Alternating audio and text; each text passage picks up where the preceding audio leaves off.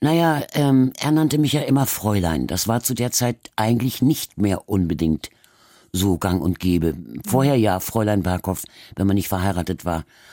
Aber äh, nun war ich schon über 30 und er sagte immer Fräulein Berghoff. Und dann habe ich irgendwann angefangen, ihn Pascha zu nennen. Das habe ich mich getraut. Das mochte er nicht. Viel, viel, viel Hamburg. Hamburg. Der Talk-Podcast von NDR 90,3 mit Britta Kehrhahn. Bei uns heute eine Hamburger Dirn, die irgendwie, ich glaube, sie hört es nicht ganz so gerne, ich sag's trotzdem, die irgendwie Kultstatus hat hier bei uns in unserer Stadt. Die erste Tagesschausprecherin der ARD. 23 Jahre lang hat sie diesen Job gemacht. Vor kurzem ist sie 80 Jahre jung geworden. Dagmar Berghoff ist hier. Dagmar, ich freue mich total, dass du hier bist. Danke, sehr. Britta, und ganz herzliche Grüße an jetzt alle Hörerinnen und Hörer. Ja, schluckst du das mit dem Kultstatus? Mit dem Kultstatus ja, mit den 80. Ich sage ja nicht 78, nicht 79. Ich sag der 70. Geburtstag mm, war es. Ja. Klingt doch netter, klingt, klingt irgendwie freundlicher. Wie war das für dich, 80 zu werden? Ach, eigentlich äh, nicht so viel anders, als man ja. mit 79 und 364 Tagen alt war. Ja, ja. Eigentlich nicht, aber ich finde nur so nach außen, äh, wenn mir alle Leute gratulieren zu ihrem 80. Geburtstag, ja. das finde ich irgendwie, dann sollen sie lieber schreiben zum runden Geburtstag. Aber wie gesagt, ich sag, mein 10. und 70. war das. Die aller, allerwichtigste Frage, die bekommst du zum Anfang, weil ich es nicht abwarten kann. Ähm, vielleicht kann ich auch noch was lernen. Also wie bekommt man so eine tolle Stimme? Huch, ich glaube, die wird ein bisschen angeboren. Also erstmal äh, stamme ich aus einem Elternhaus, in dem nie ähm, weder berlinerisch, in, wo ich geboren bin, noch hamburgisch, als wir dann jetzt hier waren. Also in dem irgendwie mit Akzent gesprochen wurde, sondern es wurde immer Hochdeutsch geredet. Also war ich schon ganz gut präpariert. Als ich auf der Schauspielschule war, allerdings mäkelten alle Lehrer an meinem A. Das ist mehr so ein A, so ein Hamburger A mehr. Und ja. daran musste ich arbeiten. Aber sonst war alles eigentlich da. Und übrigens, ähm, wenn man eine zu hohe Stimme hat, das kann man trainieren. Man kann sie bis zu einem gewissen Grad tiefer kriegen. Okay, und das hast du geübt? Nee, das musste ich nicht. Ich hatte immer eine tiefere Stimme. Und jetzt im Alter ist sie, glaube ich, noch tiefer geworden. Ja, aber genau. Äh, ja, das ist halt so. Aber ähm, da, da komme ich mir ehrlich gesagt vor wie, ja, wie soll ich sagen, wie Rotkäppchen. Nee, du hast eine junge Stimme und ich habe eben eine ältere. Also hört sich mega, mega an. Sag mal, wie war das, als du zum ersten Mal deine Stimme im Radio oder im Fernsehen gehört hast? Ähm, fandst du das auch komisch? Sehr komisch. Ja. Also ich muss sagen, als ich in Baden-Baden angefangen habe, ja als junge Funksprecherin, Radiomoderatorin, da hat es lange gedauert, bis ich mich getraut habe, die Kopfhörer, die wir alle immer aufhaben, damit wir Einspielungen hören und sowas. Also die Kopfhörer aufzusetzen, war eine Überwindung. Denn plötzlich hast du dich auch selber gehört. Ja. Und das war ein Schritt. Mhm. Aber dann nachher konnte ich gar nicht mehr ohne. Also das, und meine Stimme, ja, man sagt, ist die da. Ich sag immer die da zu mir, wenn ich mich auch im Fernsehen sehe. Dann sage ich nicht ich, sondern sage ich die da. Ja. Deshalb kann ich mir auch ganz gut beurteilen im Fernsehen, wenn ich mich sehe.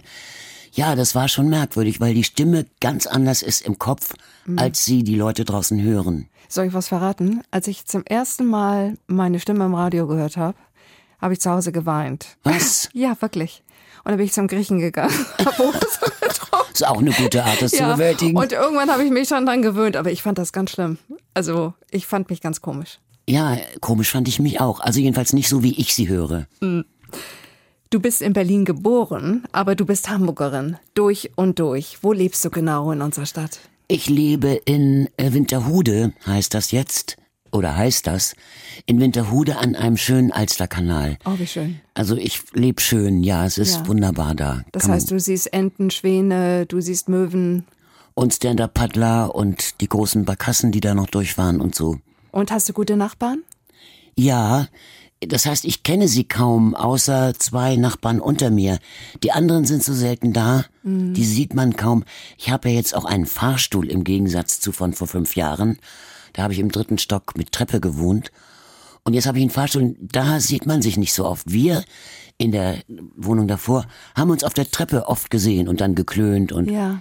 wir haben auch viel gemacht eigentlich, so Advents, äh, Kaffee trinken zusammen und wir waren mehr zusammen als wir jetzt in dieser Wohnung. Mhm. Und schöne Cafés um dich herum, wo man mal hingehen ja, kann?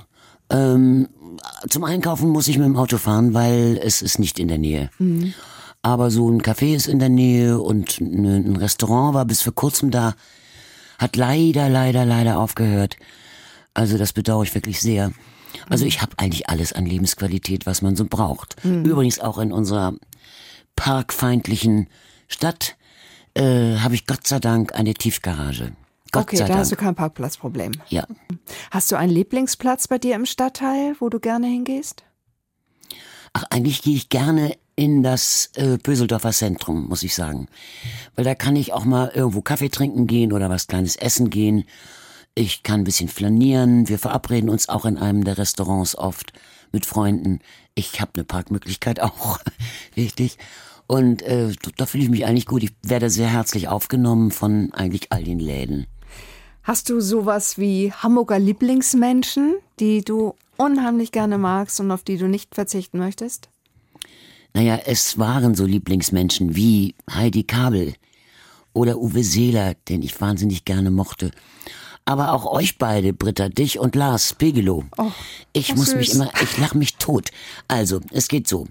Der HSV spielt und dann moderierst du, ja, HSV und so. Und dann kommt Musik und dann kommt, äh, meine Hörerinnen und Hörer oder so, meine Damen und Herren, ich muss Ihnen was erzählen. Es ist was passiert. Dann weiß ich, ein Tor ist gefallen für den HSV. Dann kommt eine Musik und dann kommt, ja, ich muss mal wieder umschalten zu Lars. Ja, es ist was passiert und dann weiß ich ein Tor für den Gegner gefallen. Und dann lache ich mich tot am Mikrofon, wenn ich euch höre. Ja, ach, freut mich. Oder freut uns viel mehr. Super. Sag mal, damit sind wir auch schon beim Thema HSV, ne? Du bist HSV-Fan durch und durch, ne? Ja, also ich bin eigentlich dazu gekommen, ja, schon, schon viele Jahre her. Ähm, ich habe Fußball gespielt, auch in Baden-Baden beim Südwestfunk in der prominenten Mannschaft dort. Das finde ich toll. Ja, Welche also schon- Position hast du gespielt? Ach, mittendrin irgendwas. Ja, ja. Und dann kam ich nach Hamburg und äh, bin sehr schnell angesprochen worden, ich weiß gar nicht mehr von wem, ob ich in der prominenten Mannschaft des NDR mitmache. Und wir sind ja nun mit HSV-Spielern und Prominenten rumgereist, acht Wochen lang im Sommer, jeden Sonntag. Und das ging so lang, bis ich meinen Mann kennenlernte, der noch den ersten Sommer mitgemacht hat und beim zweiten sagte, sag mal, müssen wir jeden Sonntag zum Fußball. Naja, und dann haben wir es gelassen. Aber das war witzig. Er hat mir übrigens auch gesagt, warum bist du eigentlich immer so sportlich dabei? Zieh doch mal deine hohen Schuhe an und, und eine Lederhose und ein bisschen schicker. interessant. Weil ich vorher immer sehr sportlich mit den Ja. anderen war. Und dann hat Uwe mal zu mir gesagt, der dann da mitspielte, äh, hat mir den Ball zugeschossen und sagte dann, nun mach doch Mädchen, schieß doch. Und ich schoss und Sepp Meier stand im Tor und hat sich totgelacht. Und so ging der Ball auch wirklich rein. Uwe Seeler, der hat dich Ja. dann auch zum HSV geholt, nämlich in den Aufsichtsrat damals. Das war ja ganz neu, dieser Aufsichtsrat damals unter Uwe Seeler. Und ähm, ja, du warst dabei, ne? Ich war dabei, hat mich gefragt. Ja, er kannte mich vom Fußball und vielleicht wollten sie auch eine Frau. Ich war nun auch da die erste Frau, also ganz witzig. Und ich hatte mir gedacht, okay, was könnte meine Aufgabe sein? Ich wollte mich kümmern um die Frauen, nicht nur die Spielerfrauen, sondern generell die Frauen, die im HSV Sport treiben. Ah, okay. Und was, damit- was heißt kümmern? Ja, kümmern, gucken, wo sind ihre Schwierigkeiten, was bemängeln sie, Okay. wo könnte man was verbessern, was, was wünschen sie sich, sowas alles. Und ähm, bin damit auch tatsächlich gewählt worden und zwar nicht an allerletzter Stelle. Also Das- ich war nicht die Letzte, die gewählt wurde. Das ist anderen schon äh, schlechter ergangen. Ja, genau. Wunderbar. Und ähm, ich habe gehört, dass du auch die Spielerfrauen damals so ins Theater schleppen solltest oder mal irgendwie zu einer kulturellen Veranstaltung. Hast du das gemacht? Das ging nicht so recht, weil es wurde nicht so recht angenommen. Mhm. Also ich habe mich schon mit den Spielerfrauen getroffen. Übrigens, Almut Wehmeier war auch noch dabei. Wir haben, waren essen irgendwo. Aber das wurde mir auch ein bisschen, ach du liebes, bis sie mit denen ins Theater gehen. Oh nein, auf eine Show. Gott, oh Gott, so ungefähr von der Presse ausgelegt. Und da habe ich ehrlich gesagt ein bisschen den Mut verloren, das zu machen, die zu fragen, Mensch, wollen wir alle mal, ich besorg Karten. Ja. Irgendwie und habe das dann so ein bisschen gelassen. Bist du denn heute noch im Volksparkstadion, dass du mal zuguckst? Ich bin ab und zu da, Ja. wenn die eingeladen werde. Ich habe ja keine Karten mehr oder habe keine Karte, vor allem auch keinen Parkplatz. Schon wieder der Parkplatz. Und äh, aber ab und zu werde ich eingeladen, da bin ich sehr gerne da, weil die Atmosphäre im Stadion ist wirklich anders. Entschuldige, auch wenn ihr das so toll macht am Radio, Ja. aber ist wirklich eine andere, wenn man dabei ist und diese riesen Menschenmenge sieht und Diese dieses, Wucht, ne, die diese im Wucht Stadion und dieses ja. Stadion und boah, das ist schon eine, eine Atmosphäre. Sag mal, hast du 1983, weiß ich, ob du dich erinnerst, als der HSV Europapokalsieger wurde, das war ja der letzte so ganz, ganz große Erfolg. Hast du diese Nachricht damals in der Tagesschau verlesen? Das weiß ich nicht mehr. Ja. Das kann ich dir nicht mehr sagen. Also ich müsste lügen, wenn ich äh, gerne sagen würde, ja, war ich, hab ich. Weiß ich nicht mehr. Nee. Ja. Wir haben ein bisschen darüber gesprochen, dass du eigentlich auch versuchen solltest, mal die Spielerfrauen zum Beispiel zur Kunst oder zu kulturellen Veranstaltungen mitzunehmen. Du selber, glaube ich, gehst gerne weg, ne? Auch die Kunst interessiert dich, ne? Ja, ähm, einer meiner Berufswünsche, wenn alles andere nicht klappen sollte, alles, was ich mal werden wollte, also Schokoladenverkäuferin, Lehrerin, aber vielleicht auch Kunst, irgendwie Kunst studieren. Wobei ich mir sagte, wie verdiene ich Geld damit? Weil malen kann ich nicht, ein bisschen nur, aber nicht wirklich. Aber ich habe mal, als ich 14 war, ein Buch geschenkt bekommen und dann kriegte ich Hausarrest und habe dieses Buch, da ging es um Kunstgeschichte, durchgearbeitet die vier Wochen. Ja. Und war dann sehr gut informiert in der Kunsthalle, konnte wirklich bestimmen, was zu wem gehört und wie und was. Und dachte, Mensch, das wäre eigentlich auch sehr interessant. Aber das hat sich dann auch wieder verloren, weil das Mhm. andere dann stärker wurde. Warum hast du Hausarrest bekommen? Ich weiß nicht, ich habe irgendeine Dummheit gemacht. Vier Wochen lang, ja. Ja. Die muss Zeit musste man ja irgendwie wollt, rum. äh, die muss aber heftig gewesen sein, weil vier Wochen finde ich schon, das Ja, schon- äh, im Nachhinein war es eine gute Zeit, weil ich wirklich dann gesagt habe, okay, was mache ich denn jetzt? Gab ja kein Fernsehen Mhm. zu der Zeit zu Hause und Radio hatte ich sowieso nicht im Zimmer, also gar nichts. Und dann habe ich gedacht, dann arbeite ich das mal durch, das Buch. Und arbeiten heißt dann nicht nur lesen, sondern ich schreibe es mir dann auf. Ja. Äh, mach das Fazit und schreib's mir auf, auf dampfe es auf wenigere oder mehrere Zettel ein. Und dann habe ich es besser im Übersicht, kann es ein bisschen lernen auch fast. super. Und äh, die Kunsthalle hier in Hamburg, bist du da öfter? Ja, da bin ich öfter. Mhm. Ja. Und essen gehen tust du auch gerne, ne? Sehr gerne, ja. ich Was ess, am liebsten? Also ganz ehrlich, Austern. Aber, Wo kriegt man in Hamburg die besten? Also, äh, soll ich, darf ich das sagen? Ja, äh, ja Äh, darfst du. Im ähm, Elysée, Okay. im Elysée in der Rösterbar. Ja. Aber einige andere haben auch, wie Fischereihafenrestaurant oder andere haben auch super Austern. Aber ich esse auch gerne Erbsensuppe mit äh, Wurst. Ja. Oder ähm, Currywurst? Currywurst. Mhm. Oder Lachs aber auch und Kaviar. Also Ja. ich mag eigentlich Alles. fast vieles. Außer so Fett, wenn so Fett, heißes Fett an, an Fleisch ist, das Ja. mag ich nun gar nicht. Ja. 16. Juni 1976, äh, zum ersten Mal du als Nachrichtensprecherin in der Tagesschau. Was hast du angehabt? Ja, hätte ich gewusst, dass dieses Foto äh, wirklich lange bestehen bleibt, hätte ich das nicht angehabt. Ich habe mir da gar nicht so dolle Gedanken gemacht. Ich weiß noch, ich hatte einen, einen dunkelblauen äh, Unterziehrolli und darüber ein Kleid, was sehr gemustert war, blau in rot und also sehr gemustert war. Und ähm, hinterher habe ich mir schon überlegt, was ich anziehe. Dieses Foto existiert ja und es ging dann wirklich rum. Ich dachte dann, hättest du lieber ein bisschen was Schickeres noch anziehen sollen. Na, es war jedenfalls eine Tagesschau. Ich hatte wirklich wenig Lampenfieber vor der, allerdings dann vor meiner ersten 20 Uhr sehr. Ja. Aber bei der nicht. Was waren die Themen damals? Weißt du das noch? ich weiß nur die von der 20 Uhr, weil mir das mal jemand geschickt hat. Bei der ersten 20 Uhr, das war ja meine dritte dann schon, war es die Entführung eines amerikanischen Diplomaten im Libanon. Ja. Das war damals dann die erste Meldung. Hier war es so, äh, dass erstmal Köpke mit im Studio war und ansonsten noch, noch ein Aufnahmeleiter und so und ich habe mir überhaupt nichts dabei gedacht. Ich habe wirklich gemeint, das machen die hier so, da sind immer zwei Sprecher drin im Raum. Bis mir gesagt wurde, nein, nein, der ist da gewesen, falls du zusammenbrichst, falls du nicht weitermachen kannst, dann wäre er sofort zur Stelle gewesen, um zu übernehmen. Er hat gedacht, du verlierst den Ich, Nerven. er hat gedacht, ich kann das nicht. Die kann das, die hat die Nerven nicht. Und hast du äh, hinterher mal was gesagt, was Nettes? Oder nicht so Nettes? Naja, ähm, er nannte mich ja immer Fräulein. Das war zu der Zeit eigentlich nicht mehr unbedingt so gang und gäbe.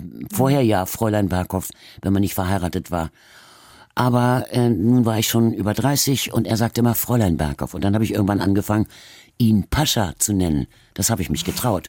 Das mochte er nicht. Aber so haben wir uns dann irgendwie, äh, Seid ihr euch entgegengekommen? Ja, irgendwie. Und da warst du Frau. ja, dann war ich Frau. 23 Jahre lang die Tagesschau mit dir. Silvester 1999 hast du Schluss gemacht. Ganz bewusst an diesem Tag, an dem ja ein neues Jahrtausend vor dir gelegen hat. Und deine Worte damals, die wollen wir uns mal ganz kurz anhören. Tja, meine Damen und Herren, das war's für mich fürs Erste. Ich danke Ihnen, dass Sie immer wieder unsere 20 Uhr Tagesschau als Ihre Nachrichtensendung gewählt haben. Ich möchte mich bedanken bei all meinen Kollegen von ARD Aktuell, mit denen ich sehr, sehr, sehr gerne zusammengearbeitet habe. Und ich danke auch meinem Team, das mich in den fünf Jahren als Chefsprecherin immer unglaublich unterstützt hat. Uns allen wünsche ich nachher einen guten Rutsch und ein gesundes Jahr 2000. Und damit Tschüss von diesem Platz. Hast du geweint? Nein, aber mir kamen die Tränen dann so ein bisschen als alle Redakteure, die ja gekommen waren mit ihren Damen, um anschließend dann zu ihren Feiern zu gehen, als die ins Studio stürmten und in der einen Hand eine Rose, in der anderen eine Wunderkerze und immer so riefen, Dagmar, Dagmar, ja. Dagmar, das, das hat mich sehr berührt. Boris Jelzin hat mir ein bisschen die Show gestohlen, weil er ist an dem Tag, an diesem Silvesterabend zurückgetreten. Ah, ja. Deshalb war die Sendung voll von Jelzin und ich tauchte kaum auf. Und das Zweite, dass ich gesagt habe, auf Wiedersehen von diesem Platz. Und, und dass ich zum Beispiel gesagt habe, das war's für mich fürs Erste, hatte einen Hintergrund, weil im dritten hatte ich Heimat in der Ferne weiter als Sendung und andere Sendungen und Radio ja. 93 ja. ging weiter, noch zehn Jahre dann. Und äh, insofern habe ich nicht total Abschied genommen, sondern Teilabschied, aber von der Tagesschau natürlich als wichtigstem äh, Medium. Ja. Sag mal, wie hat eigentlich alles angefangen? Es gibt so viele Menschen auf den Straßen, die haben vielleicht eine ganz tolle Stimme, eine schöne Stimme. Man, man weiß es einfach nicht, aber da werden so viele sein und die wollen jetzt vielleicht wissen, was mache ich, ähm, damit andere Menschen meine Stimme auch schön finden und dass ich da mal in die Tagesschau komme. oh Gott, in die Tagesschau gleich. Ja, also ähm, ich würde immer eine Sprecherziehung doch empfehlen. Also einfach nur, auch wenn man äh, zum Beispiel sehr viel Atem haben muss, um einen langen Satz über die Bühne zu bringen, dann ist es gut, wenn man weiß, wie das geht. Mhm. Und natürlich, dass man eine gepflegte Aussprache hat. Man muss nicht wie ich, als ich äh, mich beworben habe für den NDR, fürs Hörspiel und so Sachen, äh, durchgefallen bin und äh, der damalige äh, dort Leiter, Herr Dulz, sagte, Sie sind durchgefallen. Und ich sehr viel später sagte, nein, Herr Dulz, ähm, Sie haben mich durchfallen lassen damals. Ich, ich erkenne Talente. Das kann nicht sein. Aber er hat, ich habe vorher so, mich so beworben. Also meinetwegen meine Damen und Herren und Dus und Ds und Ts und so. Also Schauspielschulsprache. Ja. Und äh, deshalb bin ich da durchgefallen. Also so muss man nicht sprechen. Und im Hörfunk ist es noch wieder ganz anders. Da hat mich der damalige Chefsprecher Banz, Elmar Banz, drauf gebracht, um diese Spreche wieder normaler zu kriegen. Du hast ein Mikro, eine Lampe und einen Hörer. Zudem kann ich nicht mit allen Ds und Ts und voller Werbe, um einen Bühnenraum zu füllen, sprechen. Da musst du leiser werden, da musst du intimer werden. Und das habe ich da gelernt. Und ansonsten muss man sich bewerben und mhm. muss Vorsprechen über sich ergehen lassen. Ja. Und da zeigt sich dann auch schon, ob man Nerven hat. Also zum Beispiel, wir haben äh, auch, ich ja auch, Vorsprechen, also sogenannte Castings, wie man heute sagt, gemacht. Das waren immer vier im On und vier im Off und dann wurde gewechselt. Und da merkst du, ob jemand auch die Nervenstärke hat, um die Hektik einer Tagesschau zu überstehen. Einer Live ist es immer live. Du hast Tagesschau. gute Nerven gehabt. Ja. Mhm. Und wenn einer sich einmal verspricht, gar kein Problem. Zweimal versprechen, naja. Dreimal versprechen, das war's dann schon. Du hast nach der Schule ähm, warst du auch in London und Paris, um die Welt kennenzulernen, aber auch um die Sprachen zu lernen. Äh, wie war die Zeit für dich?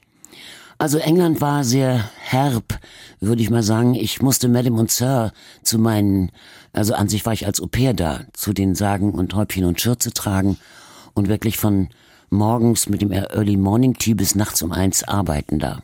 Mhm. Ich kannte das aber nicht anders. Wir wohnten zwar sehr elegant und teuer in Weybridge, ein Vorort von London, in dem George Harrison auch äh, gewohnt hat. Und ähm, ja, also es war hart. Und ich habe mir dann immer nur wie ein Mantra wiederholt, wenn ich das hier schaffe, werde ich Schauspielerin. Wenn ich das schaffe, werde ich Schauspielerin. Und dann ging ich äh, nach Frankreich und da war genau das Umgekehrte der Fall. Ich hatte eine tolle französische Familie, die mich auch mit in die Ferien an die Côte d'Azur genommen hat, die eine Tochter hatten in meinem Alter. Wir haben uns sehr gut verstanden. Und äh, da war ich Au pair, wie es sein soll.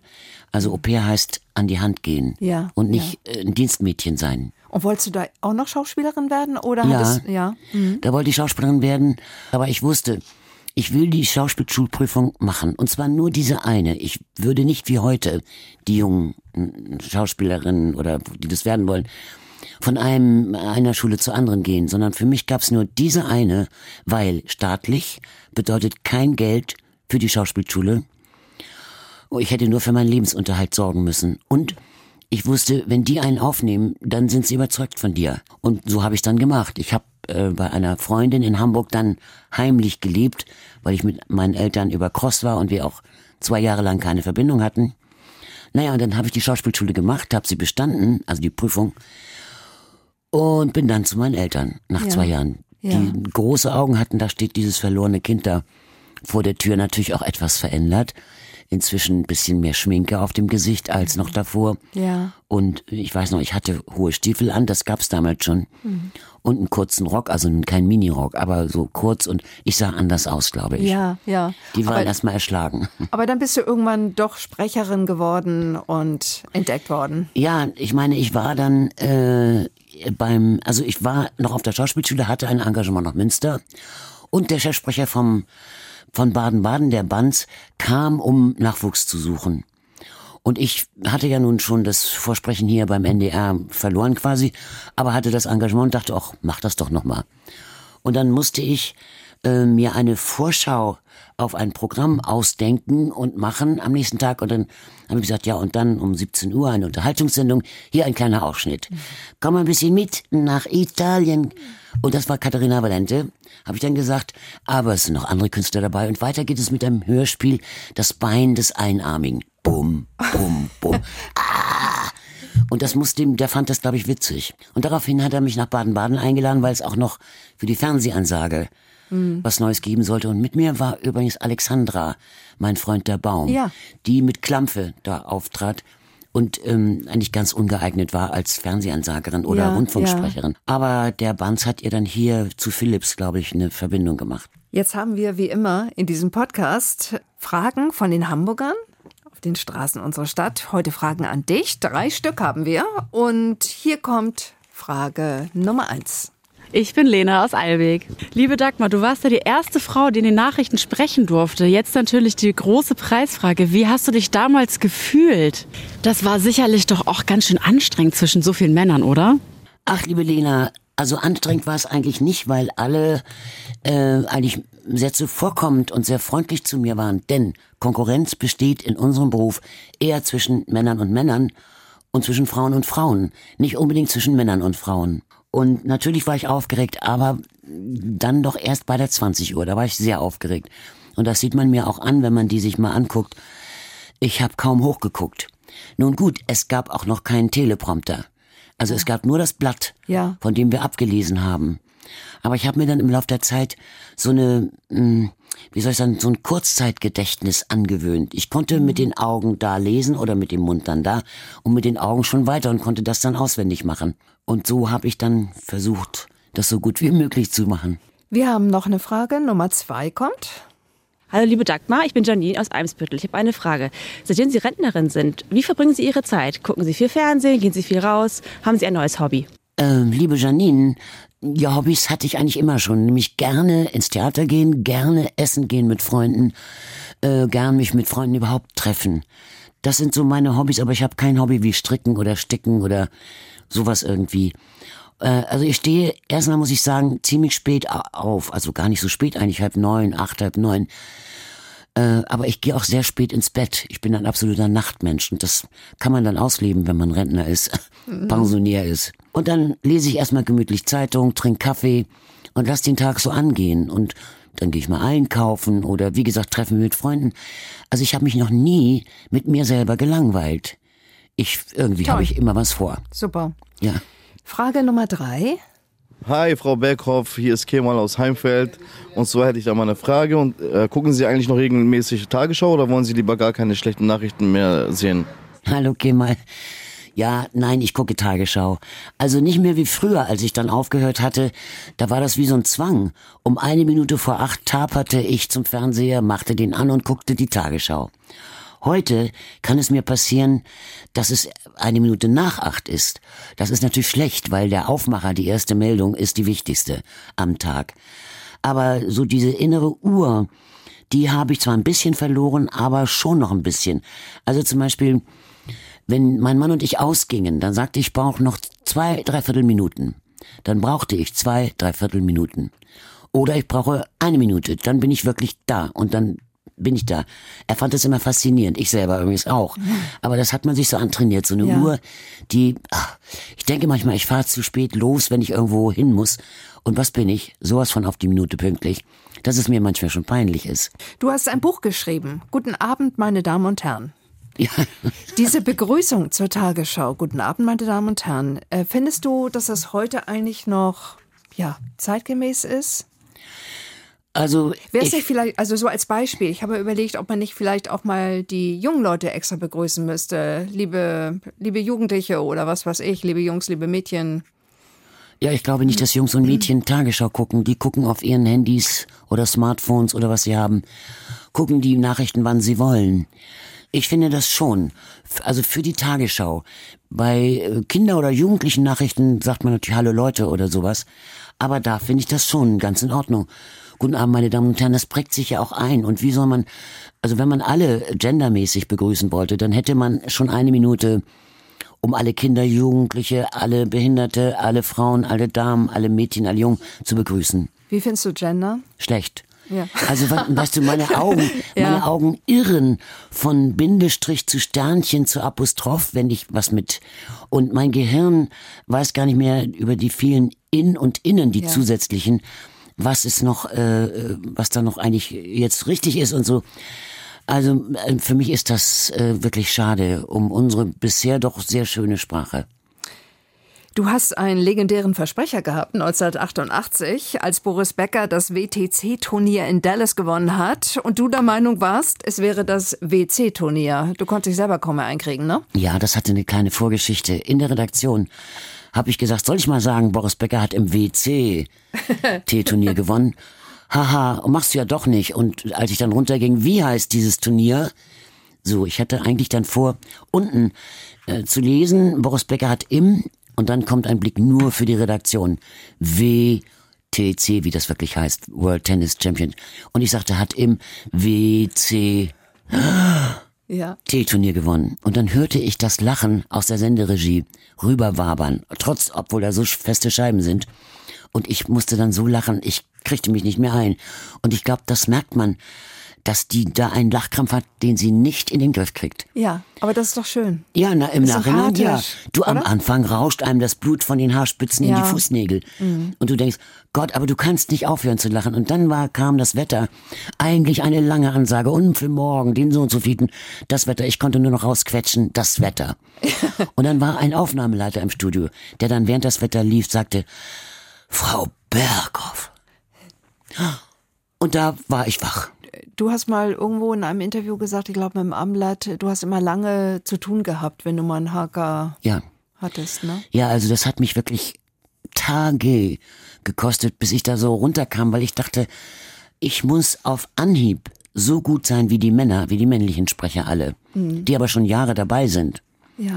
Wenn ich nicht gut bin, dann ist dieser Beruf, dieser Job für uns Frauen wieder auf Jahre verloren. Ja. Deshalb muss ich gut sein. Und das war ein Druck, den ich mir gemacht habe. Ungefähr so ein halbes Jahr ging das. Und dann war der Druck aber irgendwie weg. Ja. Ich habe mal was gehabt, da war hier in Lohmühlen, ist ja immer Military, Vielseitigkeitsreiterei. Und ich habe einmal in der Sportsendung gesagt, bei der internationalen Vielseitigkeitsreierei. So, das ist ja einmal ganz witzig vielleicht, aber das hat sich bei mir so eingebrannt, dass ich dann ungefähr, ich glaube, das Jahr darauf habe ich es wieder gesagt. Ich wollte das gar nicht sagen, aber das Oh war so Gott. also völlig bescheuert, ne? Aber so, ja, ist dann halt drin, ne?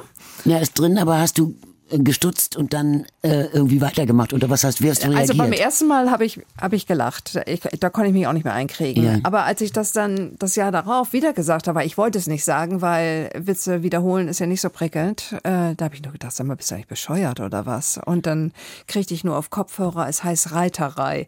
Ja. Das wiederum fand ich nun so komisch, weil ich das eigentlich selber wusste. Aber gut, ja. Ja, ist so, ne? ja. Ja. Aber weißt du, das zeigt ja, dass die Menschen, die da am Mikrofon oder am Schirm äh, reden, äh, keine Maschinen sind, keine Roboter. Ja. Wie es vielleicht irgendwann eines Tages der Fall Das sein stimmt. wird. Und dann gibt es keine Nullversprecher mehr, dann läuft alles wirklich glatt. Übrigens eine Zukunft, vor der ich Angst hätte. Ja, ich auch. Vor der künstlichen Intelligenz. Auch jetzt vor diesem neuen, das kann ich noch nicht auswendig, äh, die alle Texte schreiben können, Gedichte sogar, alles schreiben können und die Lehrer wissen nicht mehr. Der, das Einzige ist eigentlich, wie Harald Lesch mal gesagt hat, man muss sie jetzt nur noch mündlich prüfen. Ja. Und da nachprüfen, ob das, was sie schriftlich abgegeben haben, auf ihr Mist gewachsen ist oder doch von so einer künstlichen Intelligenz. Und noch was mit der künstlichen Intelligenz. Ich habe einen Film mal auf Arte gesehen darüber. Und da haben sich die Wissenschaftler die Hände gerieben, noch fünf Jahre. Das war vor einem Jahr. Noch fünf Jahre. Und dann können wir so jemanden etwas sagen lassen, dass man es nicht mehr merkt. Du könntest also Putin meinetwegen in den Mund legen, so und jetzt ähm, werde ich die Atombombe losschicken. Und kein Mensch könnte es beweisen, dass das nicht der Fall ist. Ja. Also Fake Keine News sind gute- Tür und Tor geöffnet. Ja. Also Keine ich bin ganz froh, dass ich schon äh, äh, älter bin. Wie wir alle hast du auch in deinem Leben nicht nur tolle, nicht nur schöne Momente erlebt, sondern auch dunkle Momente, in denen es dir nicht gut ging. Deine Mutter, das hast du öffentlich gemacht, auch in deinem Buch, hat sich das Leben genommen. Sie war depressiv und sie hat sich das Leben genommen. Ich glaube, du warst sieben Jahre alt, ein Kind.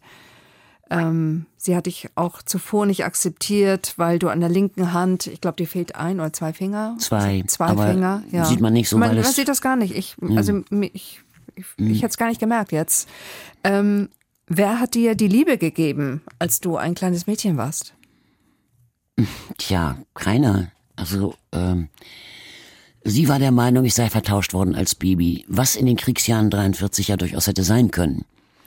Und zwar, weil ich ein dickes, hässliches Baby war und eben die linke Hand hatte. Und davon hat sie auch meinen Vater überzeugt. Ähm, der allerdings, das muss ich sagen, sich dann doch ziemlich um mich gekümmert hat, obwohl, obwohl er gar nicht zu Hause wohnte, weil er hatte eine Arbeit weit weg von Ahrensburg, wo wir damals wohnten, in Wilhelmsburg. Und nicht wie heute gibt es dahin die tollsten Verbindungen, sondern es war alles in den, in den 50er Jahren. Und so hat er äh, gearbeitet und war nur Mittwochs und Sonnabend und Sonntag zu Hause. Den Rest verbrachten wir mit einer sehr lieben Tante Grete nannten wir sie, die sehr einfach aber auch war, der mein Bruder und ich, der war ein Jahr jünger als ich, auf dem Kopf rumtanzten bald. Und ähm, ja, insofern Liebe, weiß ich nicht, also ich habe später mit meinem Bruder ein sehr enges Verhältnis gehabt. Ja. Was hat das sonst mit deinem Leben gemacht und mit dir vor allen Dingen gemacht? Warst du früher selbstständig, als vielleicht manche sind damals in deinem Alter? Oder? Vielleicht, aber vielleicht ist es auch sozusagen mein Wassermann, dass man als Kind sehr nach außen drängt und weg will und Freiheit haben will und so. Das sind so Eigenschaften eines Wassermannes. Und insofern, ja, ich bin ja, ich habe gerade das Abitur gemacht. Einen Monat nach dem Abitur bin ich von zu Hause weggegangen, eben nach England dann erstmal. Ähm, ich kann es nicht so beurteilen oder darüber will ich auch gar nicht so sprechen, was es tatsächlich mit mir gemacht Ja. hat oder so. Aber ich glaube, irgendwann habe ich dann doch, ich habe ja meinen Mann dann noch gefunden, eine Wollte ich große gerade sagen, Liebe, deine große Liebe, ne? meine große Liebe und hatte ja auch vorher zehn Jahre lang einen Lebenspartner, den ich sehr gemocht habe, mit dem ich jetzt auch wieder ein bisschen Kontakt habe. Er wohnt in Berlin und wir sehen uns ab und zu.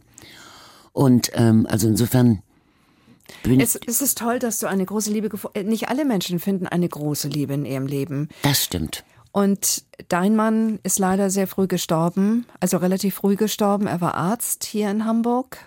Und ja, hast du das, hast du lange gebraucht, um das zu verwenden? Oder hast du es bis heute verwunden? Es ist jetzt 22 Jahre her und ich glaube, da ähm, hat man es dann letztlich überwunden, obwohl es immer noch als so tief in einem drin ist. Das geht nicht weg. Aber so nach, ich habe das Gefühl, so nach vier Jahren konnte ich ganz befreit mal wieder lachen Ja. Und also vier Jahre ist lang. Ja. Die Psychologen sagen, drei Jahre äh, sind es normalerweise. Also ich habe vier gebraucht. Aber so ganz allmählich, und da war der Job übrigens, das Radio und auch die Fernsehsendungen, Heimat in der Ferne, das war wie ein Korsett. Denn da musste ich funktionieren und musste nach außen hin entspannt sein oder das wenigstens versuchen. Andere haben dann ihre Kinder. Ich habe ja nun keine, aber äh, das war schon ein tolles Korsett, muss ich sagen. Ja. Ich will jetzt nicht so neugierig sein. Du sagst mir das einfach auch, wenn ich zu neugierig bin. Aber ähm, wenn du heute Männer triffst, ist da immer noch, siehst du automatisch den Vergleich zu deinem Mann? Also ähm, ich habe äh, schon einige Männer oder ein paar oder wenige, aber getroffen. Nur, ja, es ist dann doch nicht das Richtige irgendwie. Ja. Hast du dich mal verlieben können? In den Ja, letzten Jahren? einmal mh, danach. War schwer? Oder, oder, Nein, aber irgendwann habe ich gemerkt, dass es nicht geht, dass es nicht passt und war eben nur so ein, ja. nicht nur so, sondern war eine kleine Affäre halt oder eine Affäre, aber war schon heftig. Ja, aber kann ja auch jederzeit wiederkommen. Ich meine, Naja, Ja, nein, warum Ja, denn warum nicht? nicht? Klar. Ja, warum nicht? Du bist Ja, fit, du bist äh, topfit. ja, eigentlich schon. Ja. Nee, äh, nicht nur eigentlich, ich bin ja, fit, ja. wollte ich gerade sagen. Äh, viele deiner Freunde sind leider auch gestorben. Ähm, Wilhelm Wieben, denke ich dran. Ihr habt immer Karten zusammengespielt, ne? Wir hatten, waren früher zu 14. 14 Ja. Freunde, die wir alles zusammen gefeiert haben. Ostern, Pfingsten, Geburtstage, Weihnachten, Julklapp und so. Von diesen 14 sind 10 gestorben.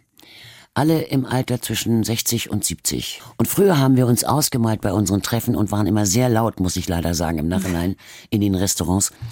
Und haben uns totgedacht, wenn wir uns ausgemalt haben, wie wir in einer WG alle leben und wie dann sich die Macken des Einzelnen verstärken würden. Also zum Beispiel war eine äh, ein Model dabei, Maxi.